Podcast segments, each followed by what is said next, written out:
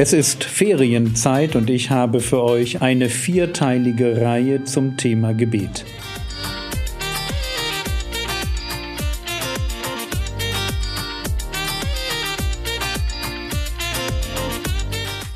Theologie, die dich im Glauben wachsen lässt, nachfolge praktisch dein geistlicher Impuls für den Tag. Mein Name ist Jürgen Fischer und heute geht es um Gebet Vortrag 1. Wir müssen uns vorstellen, der Tag davor war super stressig. Das wäre so eine Art Tag gewesen, wo ich entschieden hätte, am nächsten Tag mal auszuschlafen, weil bis spät in die Nacht kamen Leute und wollten geheilt werden. Und in so einer Situation, wo ich gerade Erfolg habe, wo ich von den anderen als jemand wahrgenommen werde, der etwas zu sagen, etwas zu geben hat, in so einem Moment wo ich im Rampenlicht stehe, in diesem Moment wird für den Herrn Jesus eine Sache viel wichtiger. Und es ist die Begegnung mit seinem Vater im Himmel. Es ist die eine Sache, auf die er einfach nicht verzichten will. Und er tut es ganz bewusst zu, einem Zeitpunkt, wo man eigentlich sagt, ja, warum denn früh morgens, als es noch sehr dunkel war? Na ganz einfach. Da haben alle noch geschlafen. Da war noch niemand da, der geheilt werden wollte. Da war die Zeit dafür. Und das Mindeste, was ich an dieser Stelle lerne, ist, wenn es richtig viel Arbeit gibt und wenn es gerade richtig gut läuft, brauche ich extra viel Gebet. Und wenn ich vor der Frage stehe, Schlaf oder in so einer Situation Gebet, dann sollte ich mich für Gebet entscheiden. Und wenn ich jetzt diesen Gedanken, Jesus als Beter, wenn ich diesem Gedanken weiter folge, dann stelle ich fest, dass, und wir, wir finden das vor allem im Lukasevangelium, dann stelle ich fest, dass das Gebet im Dienst des Herrn Jesus ein, eine, eine ganz zentrale Rolle spielt. Warum finden wir das im Lukasevangelium so deutlich? Das hat damit zu tun, dass Lukas als Schreiber von Evangelien, dass Lukas jemand ist, der die menschliche Seite des Herrn Jesus besonders betont. Ja, Matthäus hat sehr stark dieses Thema Königreich, König, Herrschaft. Markus, da ist immer Action. Deswegen spricht man davon, dass Markus betont den Diener, den Knecht. Johannes betont nochmal den vom Himmel gekommenen. Gott wird Mensch.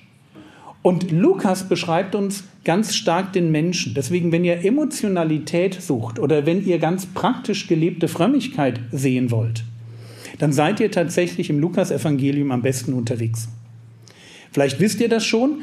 Wenn man das jetzt macht, und das möchte ich am Anfang machen, weil wenn wir über Gebet reden, dann muss uns die Frage beschäftigen, welchen Stellenwert hat Gebet für den Menschen, von dem wir sagen, er hat ein Leben geführt, wie es vorbildlicher nicht sein kann, von dem wir als Christen sagen, er ist der Herr in unserem Leben, wir wollen ihm nachfolgen, wir wollen als seine Jünger von ihm lernen.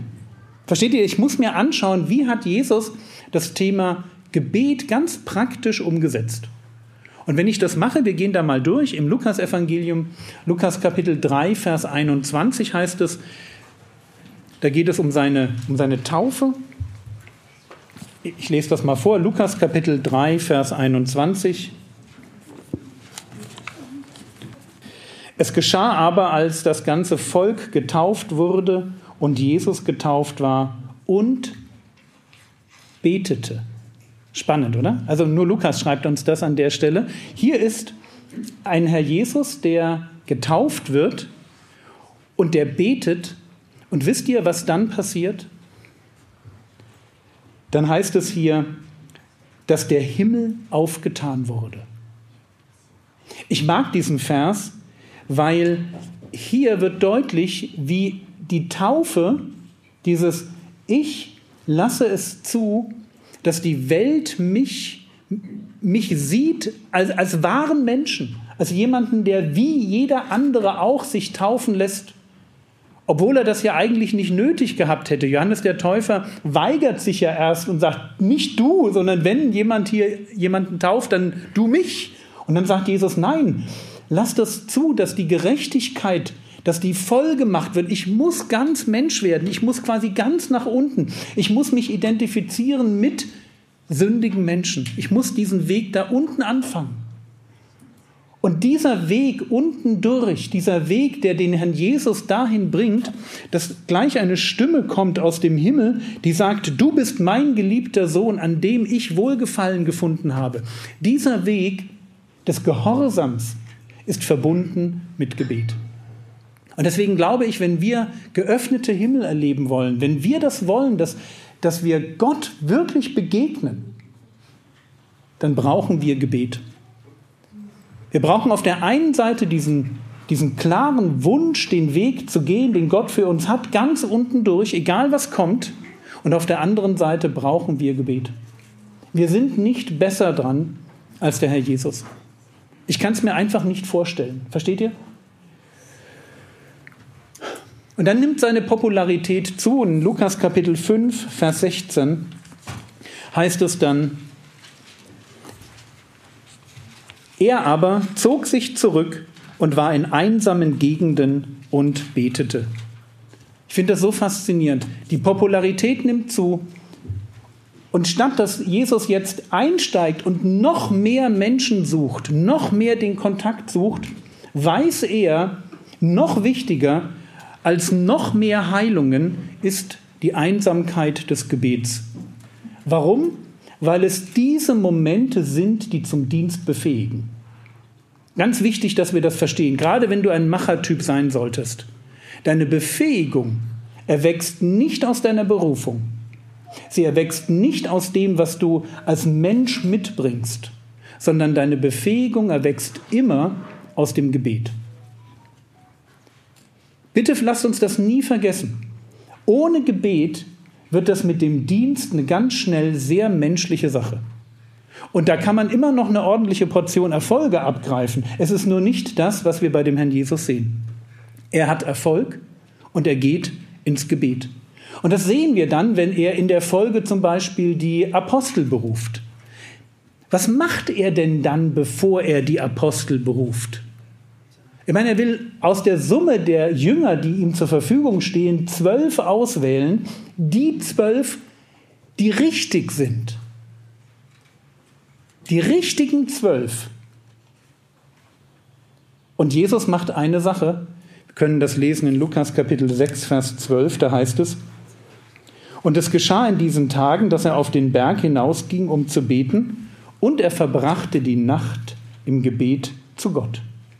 Und dann geht es weiter, und als es Tag wurde, rief er seine Jünger herbei und er wählte aus ihnen zwölf, die er auch Apostel nannte. Merkst du, wo, was hier passiert? Er geht ins Gebet, eine Nacht im Gebet, und dann kommt er, von kommt er zurück, und dann ist der Moment da, die zwölf Apostel zu berufen. Bedeutet das nicht, dass wenn wir vor schwierigen Entscheidungen stehen, dass das Wichtigste, wenn wir vor schwierigen Entscheidungen stehen, darin besteht, zu beten. Und zwar nicht nur mal fünf Minuten, sondern eine längere Zeit. Und ich weiß nicht, wie es euch geht, wenn hier steht, dass er eine Nacht im Gebet verbrachte. Vielleicht geht es dir so, dass du sagst, das kann ich mir gar nicht vorstellen, ich weiß gar nicht, wie das gehen soll. Ich kann dir das erklären, wenn du das möchtest. Das ist etwas, was man lernen kann und lernen muss. Lange, und zwar ohne zu plappern, da kommen wir noch hin, zu beten. Oder gehen wir ein Stück weiter. In Lukas Kapitel 9, Vers 18, da sehen wir, Lukas Kapitel 9, Vers 18,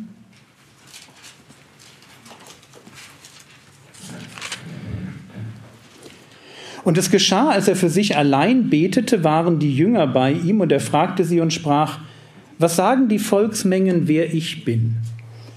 Und wir merken wieder, Jesus betet und aus dem Gebet heraus kommt eine Frage an die Jünger. Und ich würde an der Stelle ganz banal formulieren, du hast Interesse an Jüngerschaft, du hast Interesse daran, Leute weiterzubringen, ihnen die richtigen Fragen zu stellen. Was brauchst du? Noch einen Kurs, den du irgendwo kaufst? Noch eine Internetrecherche? Noch eine Google-Abfrage? Oder vielleicht einfach die richtige Menge Gebet? Damit Gott dir offenbart, welche Frage, welcher Schritt in der Jüngerschaft der nächste und dann eben auch der beste ist.